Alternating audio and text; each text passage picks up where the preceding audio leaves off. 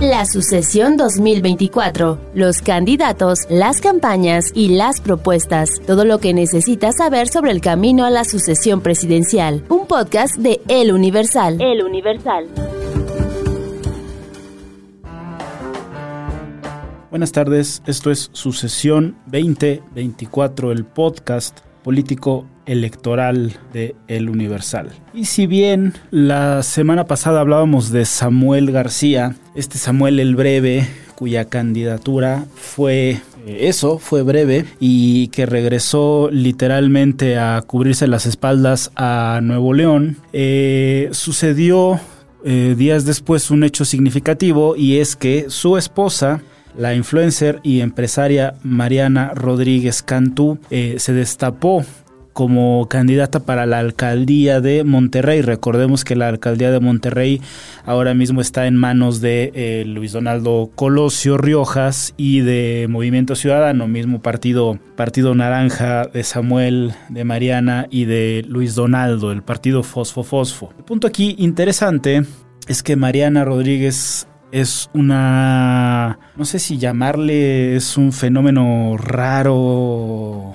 es un fenómeno que tal vez vamos a empezar a ver en la política mexicana, ya se ha empezado a ver en otros, en otros países, pero es tal vez la primera irrupción en forma de una influencer eh, convertida en política. Si bien eh, la alcaldía, como decíamos, ya está en manos de Movimiento Ciudadano, es altamente factible no, no es un hecho, pero es altamente factible que Mariana Rodríguez sea ya no sea, pero, pero sea en el futuro la alcaldesa, la alcaldesa de Monterrey. Y eh, recordemos que Mariana Rodríguez eh, rompió o irrumpió cuando su esposo Samuel García todavía estaba en campaña, cuando recibió de parte del expresidente Vicente Fox un insulto al, al ser llamada dama de, dama de compañía. Eh, ella, ella le respondió, eh, su partido presentó una denuncia por violencia política de género y Mariana Rodríguez, digamos, eh, se colocó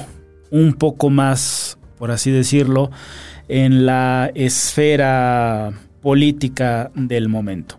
El punto es que Mariana Rodríguez es una influencer en Instagram, tiene la cantidad de más de 3.6 millones de seguidores, tomando en cuenta que es más bien una influencer local, es más bien una influencer que realmente no ha dado un brinco nacional o apenas lo está dando y muy probablemente va a ser la alcaldesa, la alcaldesa de Monterrey.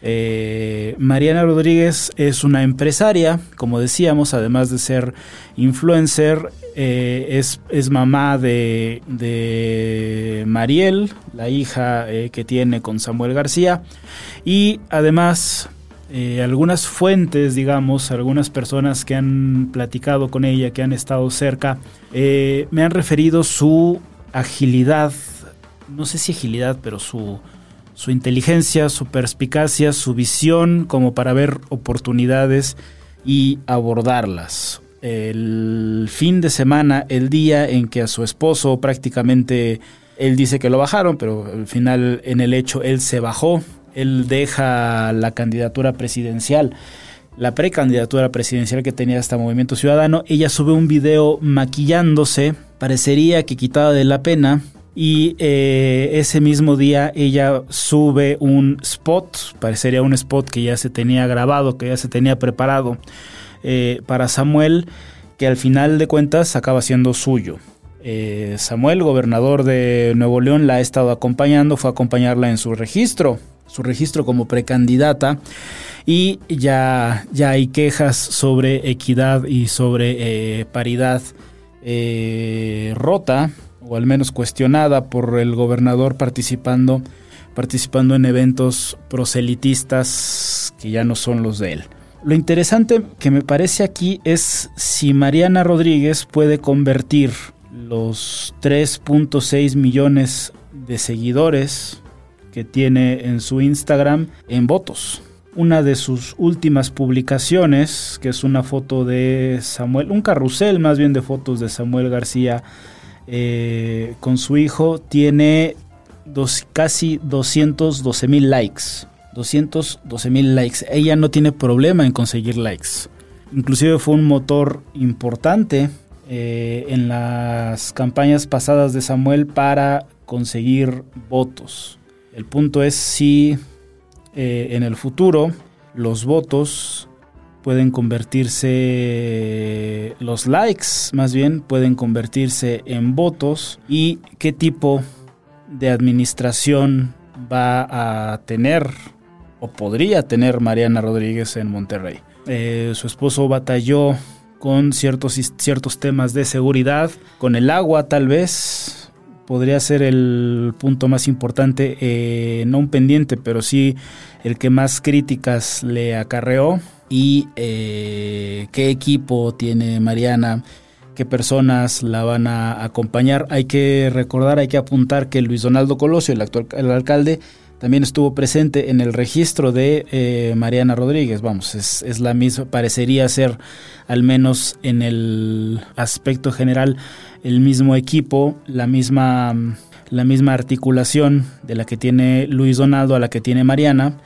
Y eh, habrá que ver qué tipo de eh, gobierno si es un gobierno de likes o es un gobierno de soluciones, si es un gobierno cercano a la gente y si puede resolver o no eh, las preocupaciones, las preocupaciones de la calle, de personas como tú y como yo que vivimos en este México. Hay otro punto importante ya para cerrar la emisión de esta semana y es la disputa por el, por el Tribunal Electoral del Poder Judicial de la Federación, ahora actualmente presidido por Reyes Rodríguez, quien la noche que en la noche de ayer, estamos eh, grabando esto el martes 12 de diciembre, el lunes 11 ya muy noche, eh, comunica su intención de renunciar a la presidencia a partir del próximo año, hasta el 31 de diciembre será el, presidente y eh, recordemos que nada más hay cuatro magistrados más, una de ellas Mónica Soto que ha sido acusada, señalada, incluso hoy el, expresidente Calderón la señala de ser cercana a la Morena, a la 4T, eh, de ser cercana a Morena, y ella, aunque ha dicho que no le interesa la, la, presidencia del tribunal, ya es considerada como, bueno, una candidata, una candidata viable. ¿Qué va a pasar en el tribunal? El INE dejó de ser hace unos meses, como lo era hace unos meses, una noticia nacional y ahora es el tribunal, digamos, la máxima instancia que le va a tocar calificar la elección del 2024.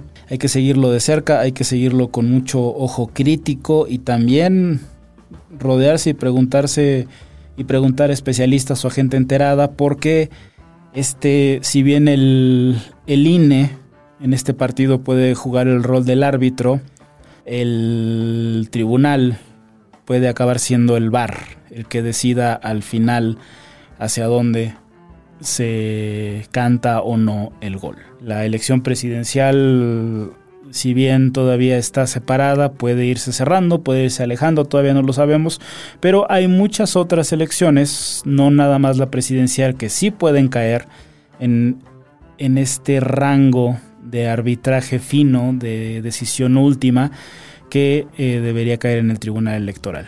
¿Quién va a ser el presidente, la presidenta del Tribunal Electoral? Vamos a saberlo en enero. Por lo pronto, esto fue su sesión 2024, el podcast político electoral del Universal. Pueden escucharlo en Google Podcast, Apple Podcast, Spotify y también en el sitio web de El Universal. Nos vemos hasta la próxima. La sucesión 2024, los candidatos, las campañas y las propuestas, todo lo que necesitas saber sobre el camino a la sucesión presidencial. Un podcast de El Universal. El Universal.